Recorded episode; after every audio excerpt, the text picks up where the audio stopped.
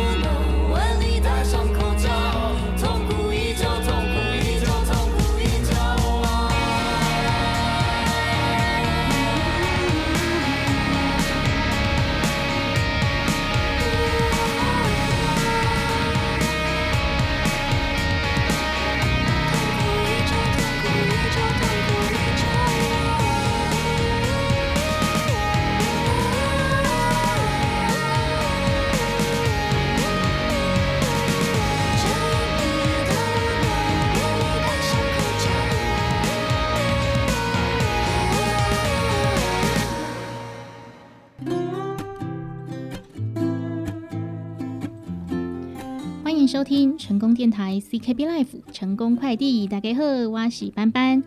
每个礼拜一到五下午的三点到四点钟，在成功电台网络频道与您陪伴一小时的时间。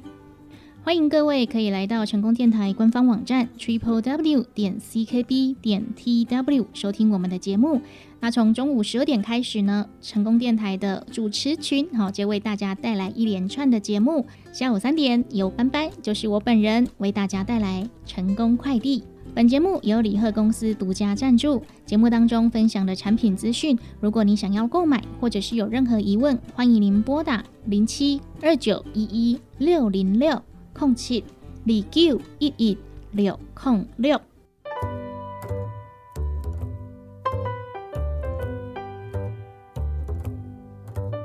又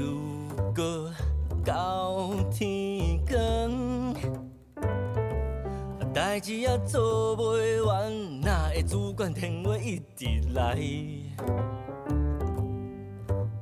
啊，身体害了了，白白的讨生活，哪会我都讨到这个斗？一脚皮想会当装偌多梦，我的手会当看偌重，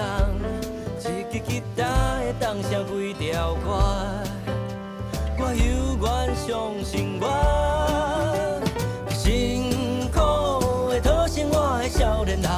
拢拄着歹年冬，薪水是哪来哪少哪无效，物件买买无几项，艰苦的拼事业的少年人，时机歹嘛变无望。人生是起起落落的山路，咱只是讨生活的人。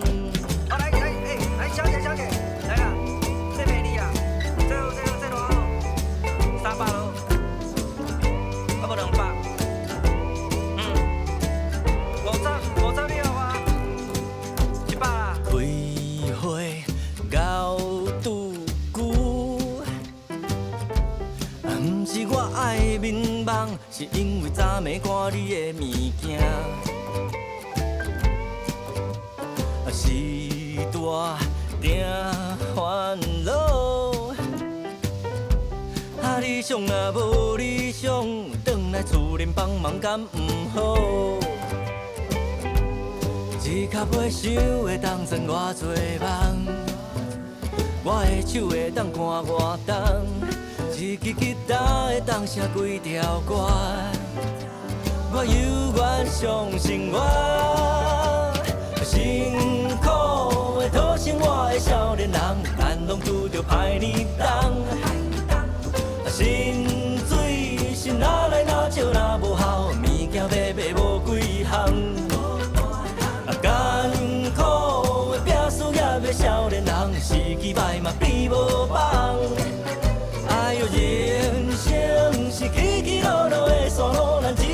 是我的人。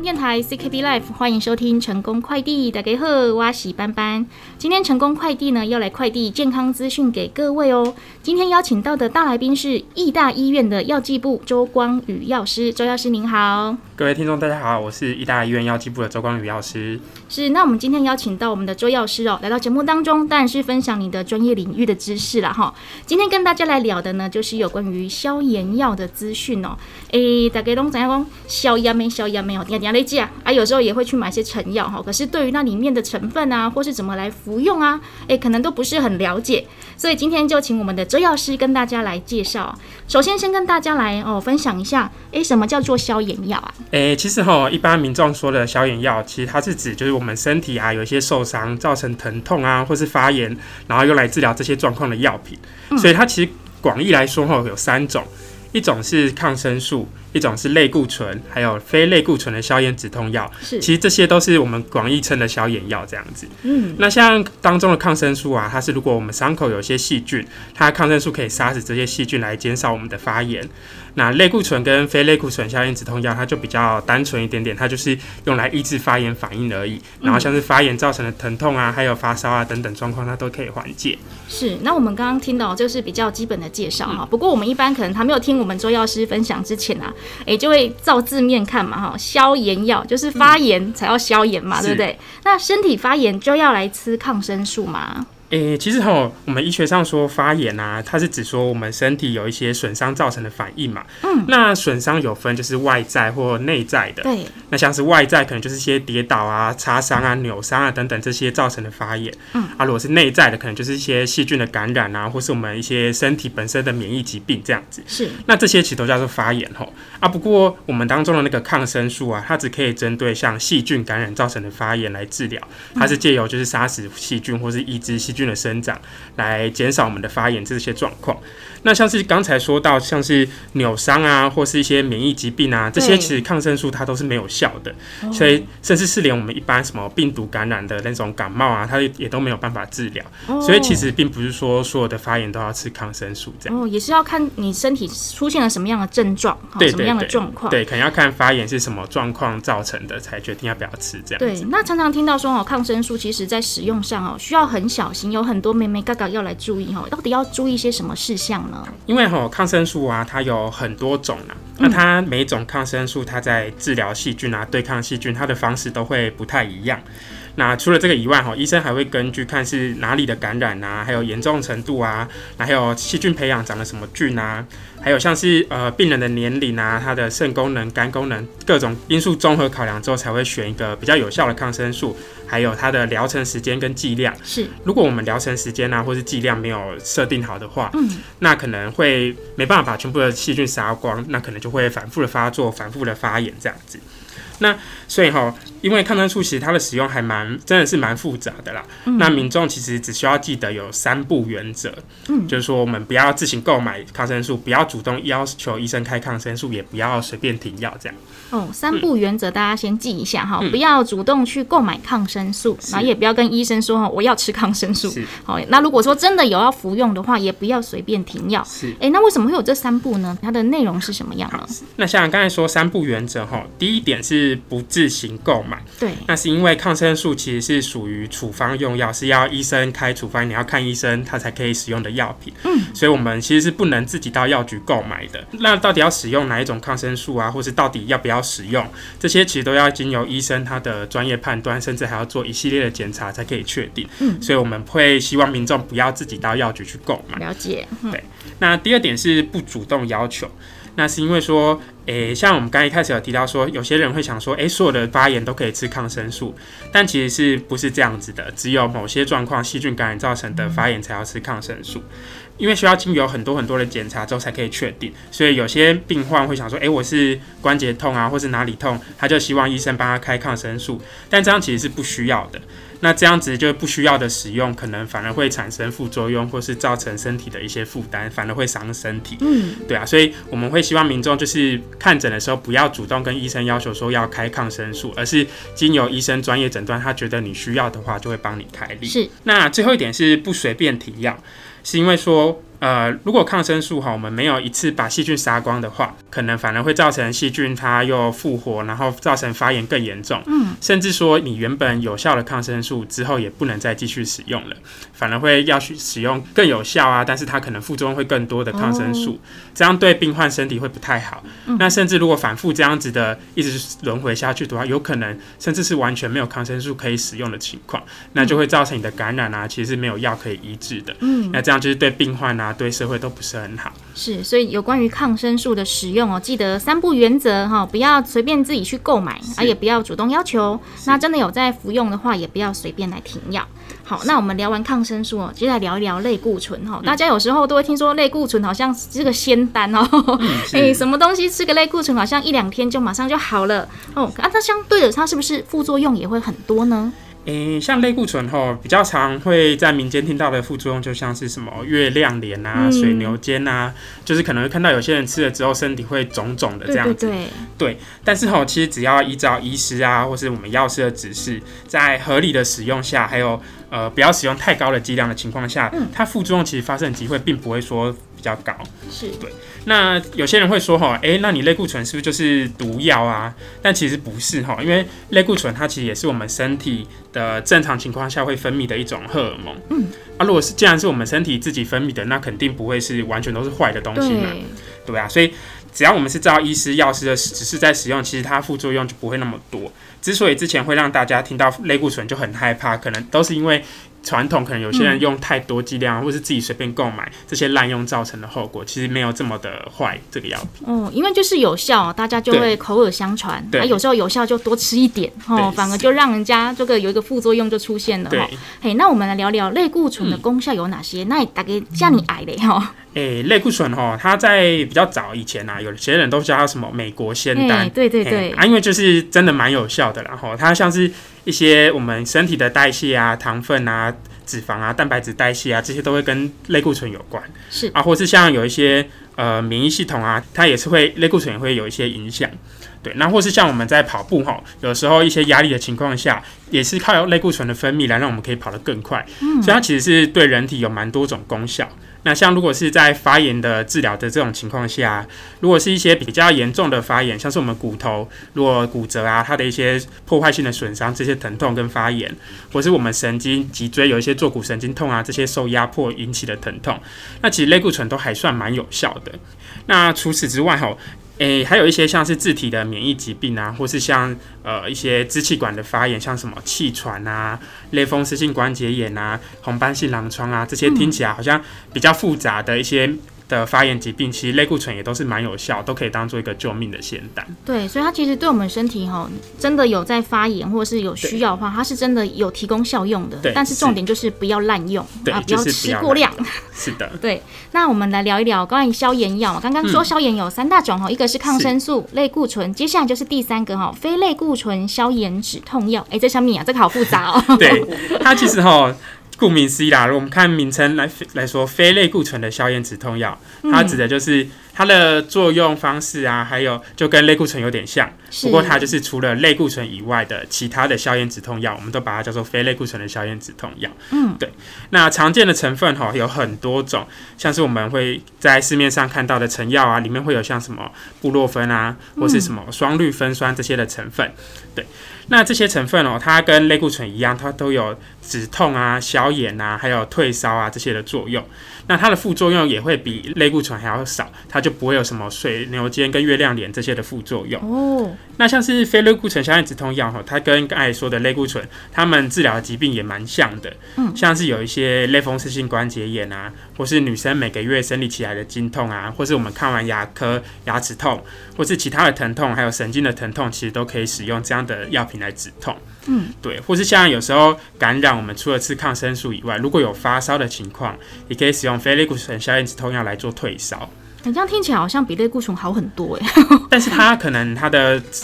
消炎止痛的功效可能就不像类固醇这么的强效，这样、哦可能效果会差那么一点点，不过就是比较安全，没有那么多的副作哦，用。了解。不过还是要依照说自己的症状需要哪一个哈，那医生我们来帮我们选择判断。是，对，那我们既然说，哎、这个好像副作用比较少一点，那会不会很伤胃啊？有些电视广告哈会说非类固醇消炎止痛药啊，它会伤胃。对啊，那是因为我们就是人体的呃肠胃系统，它有一个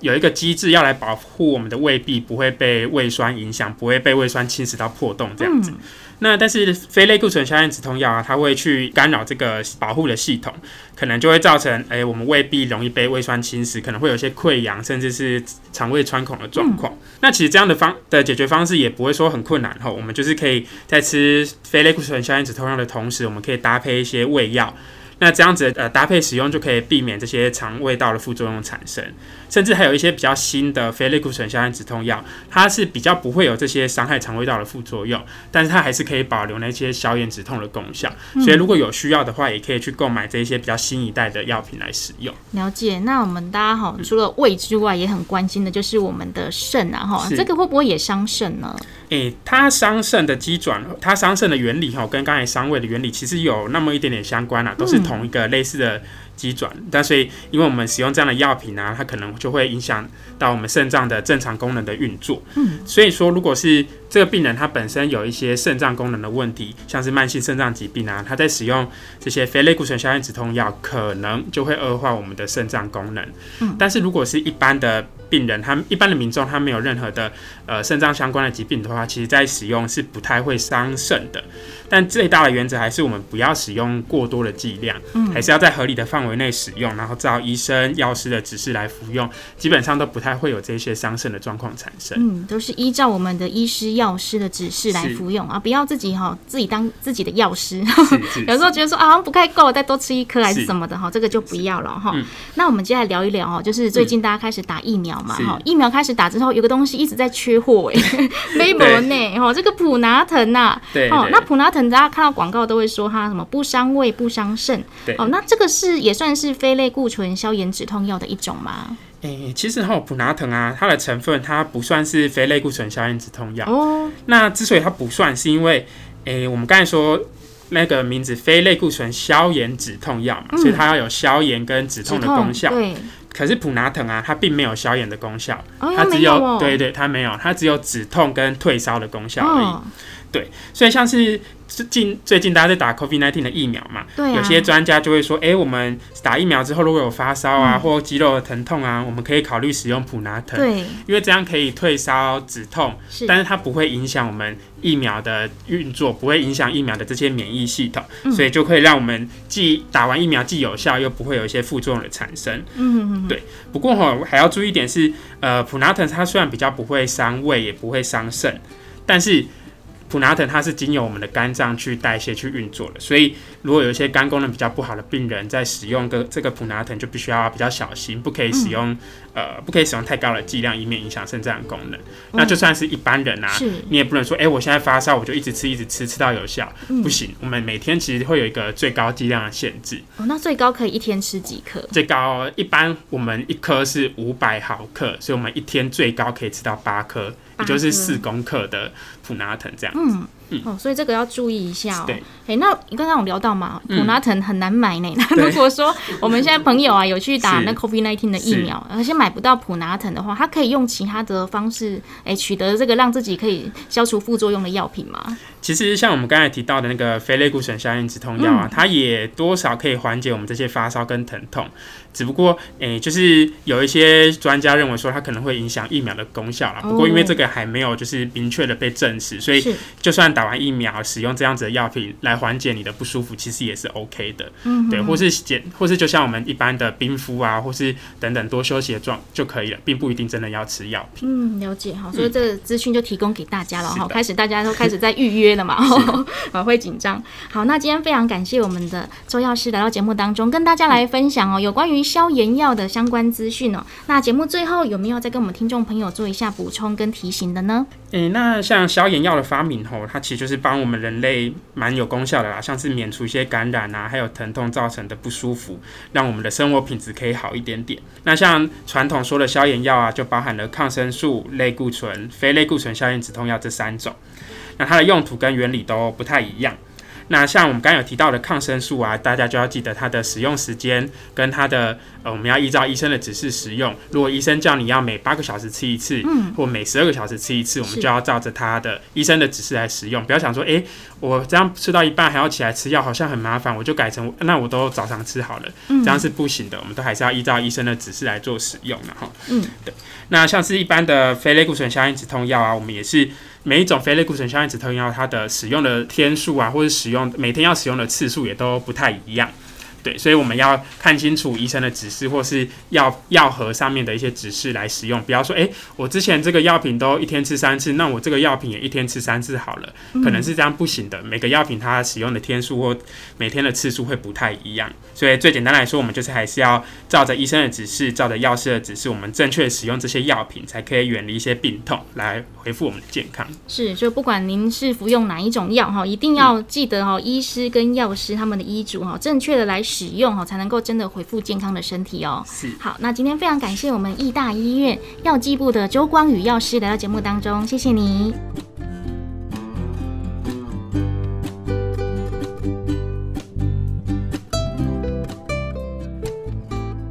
欢迎回来，成功电台 CKB Life 成功快递。那今天呢，邀请到的是义大医院的药剂部哦。那我们现在邀请到的是我们的向怡平部长，部长您好。好，各位听众好，班班好，我是医大药剂部向怡平向部长。是，那我们刚刚有跟我们的周药师哈聊过这个有关于消炎药的相关资讯。那接下来呢，我们邀请部长跟大家来分享的哦，就是刚刚也有提到了哈，最近开始大家呢开始预约要去打 COVID-19 的疫苗。那打疫苗之前呢、已经一阵子了，然后大家都说要先去买退烧药，退烧药哦，普拉腾都买不到呢，跑好几家买不到，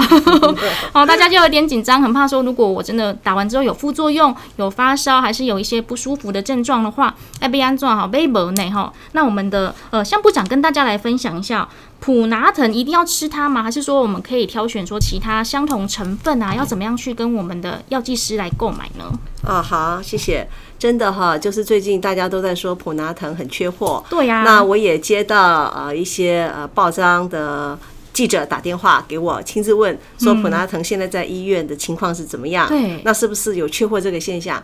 那我这里就是要讲的是，要澄清的是，普拿藤哈，它是跟着这个药厂的名字定的商品名啊，它叫做这个葛兰素药厂。那它因为太早出来这个很有名的药，它就叫做普拿藤。哦所以呢，我们一般就会认为说，哎，普拿藤好像就是泛指所有的这个止痛药。嗯，那事实上呢，这个普拿藤呢，它有相同成分。刚刚那个班班他很有学问哦，他都已经问到重点了。只要有相同成分的啊，是那它其实它的成分叫做英文我们就叫做 acetaminophen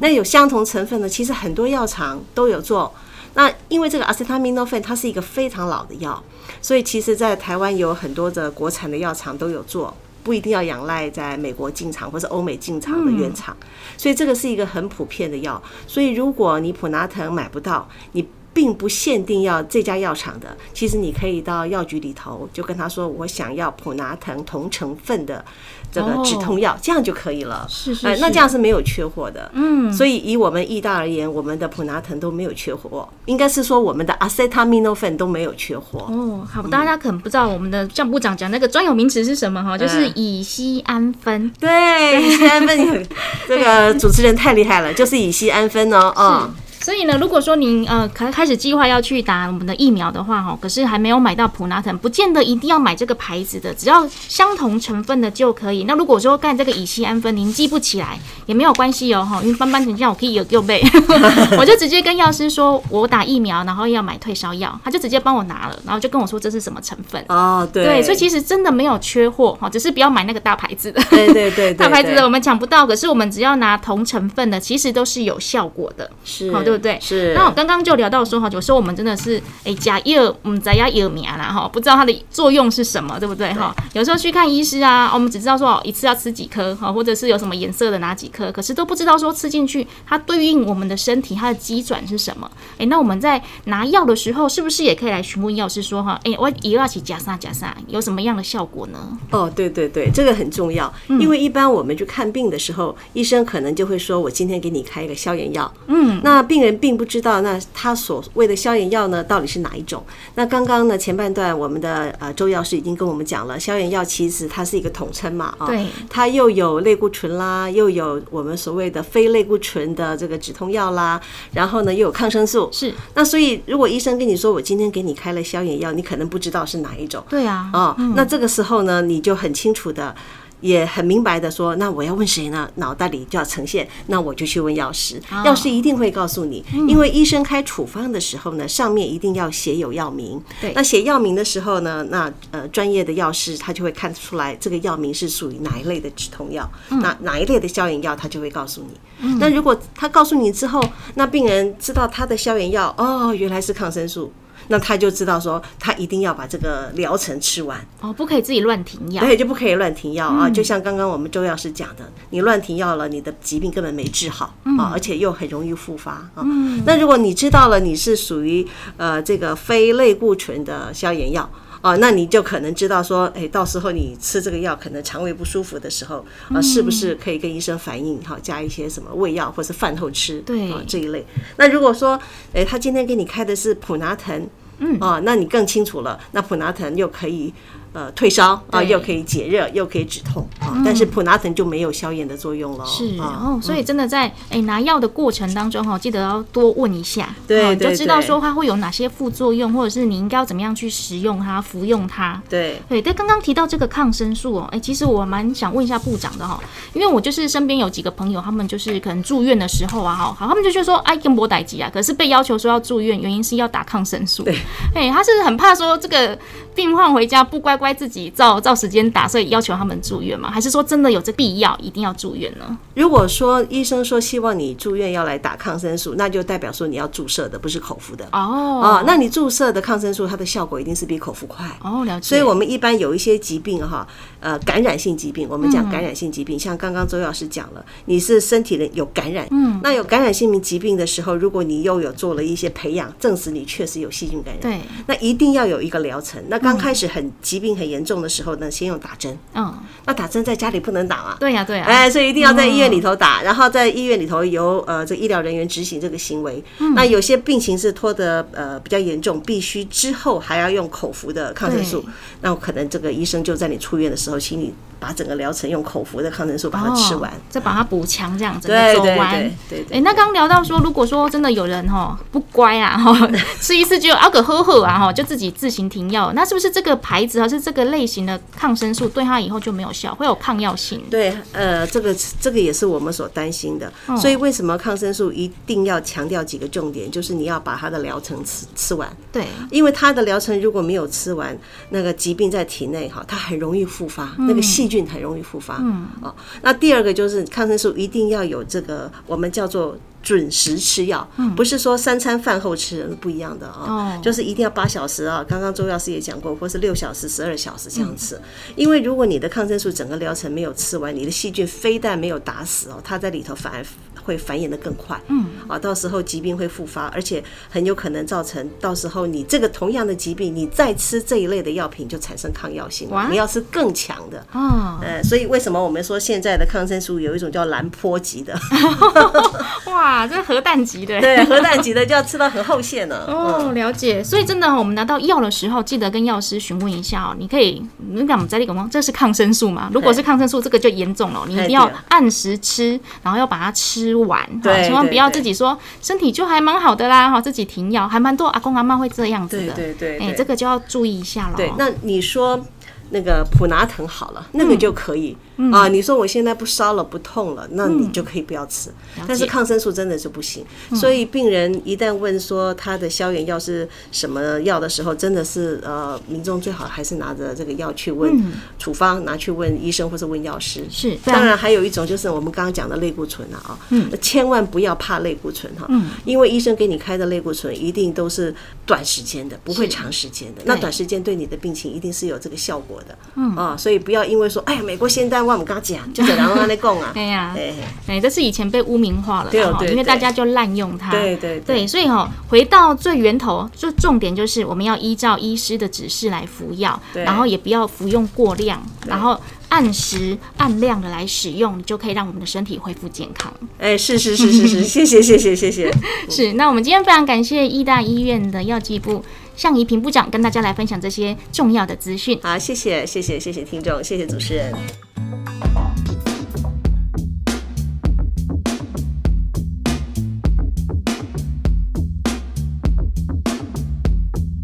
打开手机 APP，各种信息，各种你，大量次载不住的资讯里就住着我和你，幻想着美丽的各种场景，利用忘记带你去，城市与虚幻并成一体，黑色白色已不清。你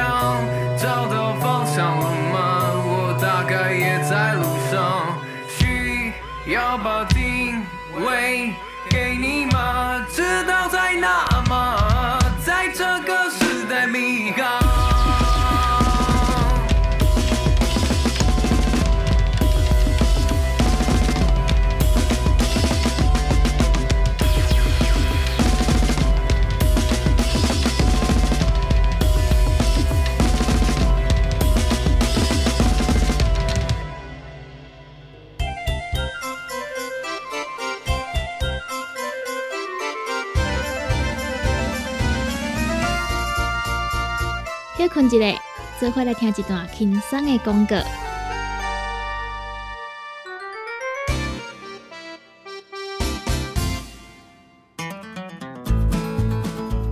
不管是做事人、嘴会人，也是低头族、上班族，行动卡关，就爱来吃鸵鸟龟鹿胶囊。内底有龟鹿萃取成分、核桃藤胺、鲨鱼软骨素，佮加上鸵鸟骨萃取物，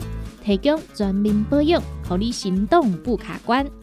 联合公司定岗注文：零七二九一一六零六。来来来，好打好打，哎哟，够痛的！一只海扇淋米露就压起来，风吹过来拢会痛。有一款困扰的朋友，请用通风铃。通风铃用台湾土白桂花萃取，佮加上甘草、青木规定中药制成，保养要用通风灵，互你袂佮压起来。联合公司定岗主文专线：零七二九一一六零六。大人上班拍电脑看资料，囡仔读册看电视拍电动，明亮胶囊互你恢复元气。各单位天然叶黄素加玉米黄素，黄金比例，互你上适合的营养满足。老大人退化盲目，少年人使用过度，保养就要明亮胶囊。现代人上需要的保养品，就是明亮胶囊。联合公司电讲主文专线：零七二九一一六零六零七二九一一。六控六，现代人熬疲劳、精神不足，红景天选用上个品质的红景天青五加冬虫夏草、乌鸡菇等等天然的成分，再加上维生素，帮助你增强体力、精神旺盛。啊，今天一罐六十粒，一千三百块；两罐一组只要两千两百块。订购做本车卡，你好公司服务专线：零七二九一一六零六。零七二九一一六零六，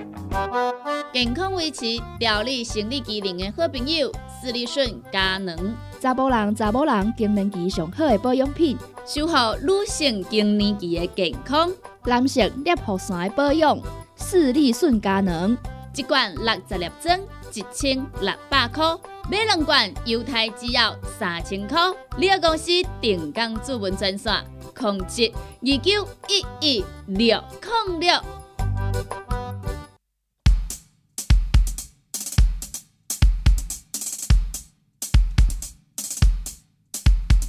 世界将会他们太多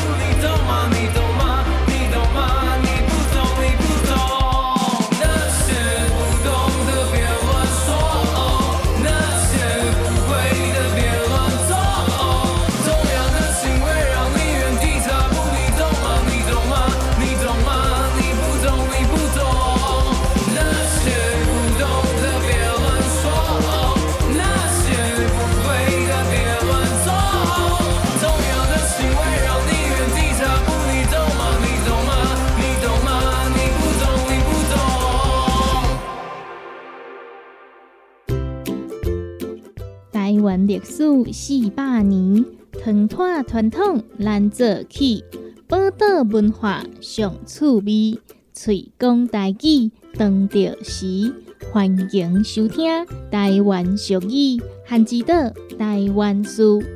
本节目得到文化部经费补助，欢迎收听。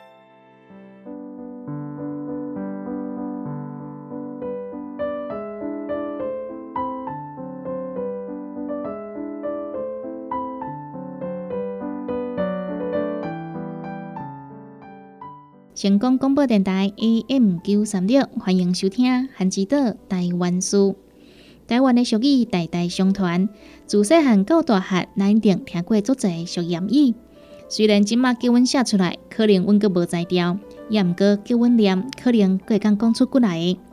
随着时代变化，真侪俗谚语即马讲出来，已经无符合即个时代。也毋过，阮会讲利用迄个时代的俗谚语来了解当时的文化甲故事。头先来分享的就是即句甲高雄有关系的俗语：打高山地西坡，盐埕人就会学；打高山地西坡，盐埕人就会学。打高山就是高雄人熟悉的茶山，地西坡是咧形容即个山头乌阴，规个乌云积伫山头，就亲像滴一个乌西无。打高山地西无，盐埕人就会学，就是咧讲，只要打高山、茶山要来落雨，当地人就爱准备摇巴肚啊。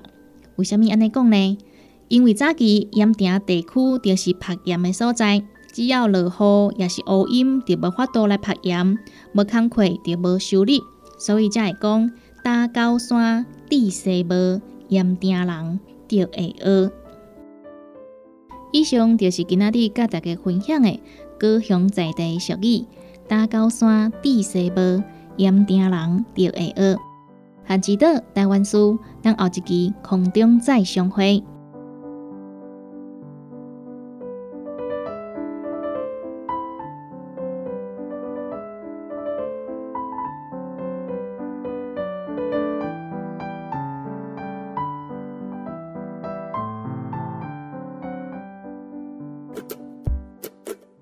汉之岛台湾书得到文化部人文甲出版社经费补助，邀请大家做伙来推动语言多样、友善环境。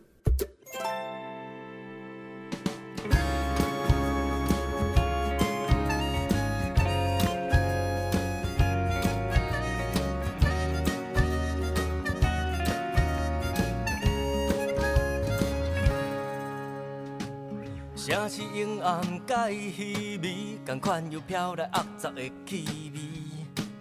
掺着落漆的薰味，陪伴阵阵暧昧的香味。一支吉他唱几暝，逐工拢海来海去像破面，毋知唱啥来医治，人客才会快乐笑眯眯。情歌做相思，你甲我，我甲你，你甲伊，做阵来唱好诗。情歌做戏剧，只要我继续唱落去，就一定红到天边。那情歌唱煞我都会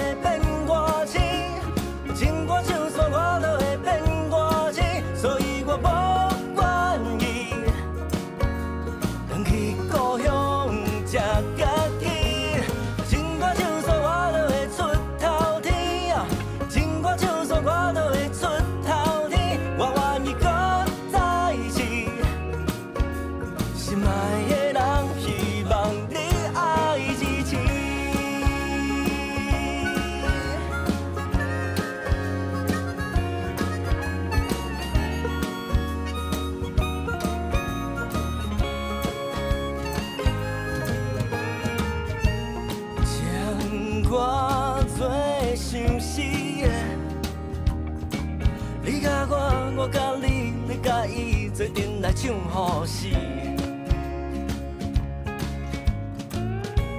情歌做戏剧，只要我继续唱落去，就一定红到天边。那情歌唱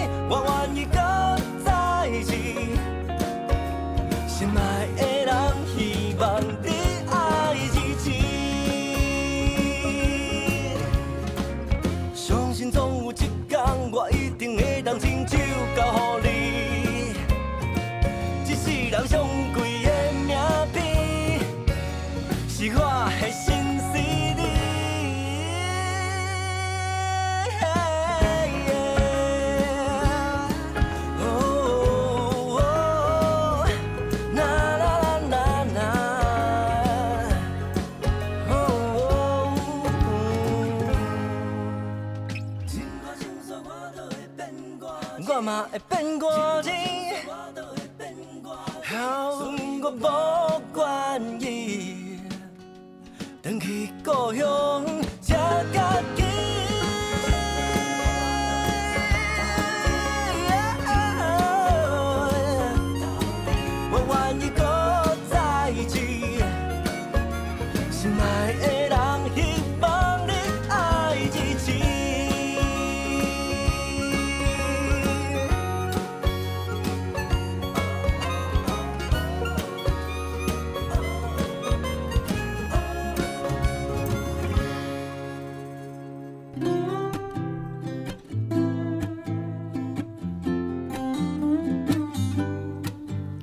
感谢您收听今天的成功快递。每个礼拜一到五下午的三点到四点钟，在空中由班班陪伴大家一个小时的时间。那对我们的节目内容有任何的想法、建议、批评、指教，欢迎您可以到我们的成功电台脸书粉丝团或者是官方网站 triple w 点 ckb 点 tw 哦，留下你的意见，我们都会尽快为您回复。那对于我们节目中分享的产品资讯，有任何的疑问或者是要来订购，欢迎您拨打二十四小时的订购专线零七二九一一六零六空七李 Q 一一六空六。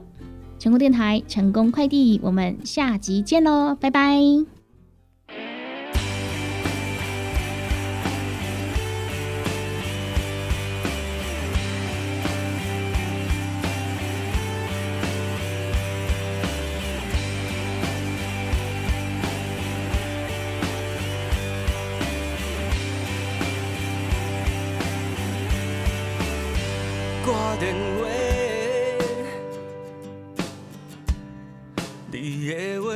话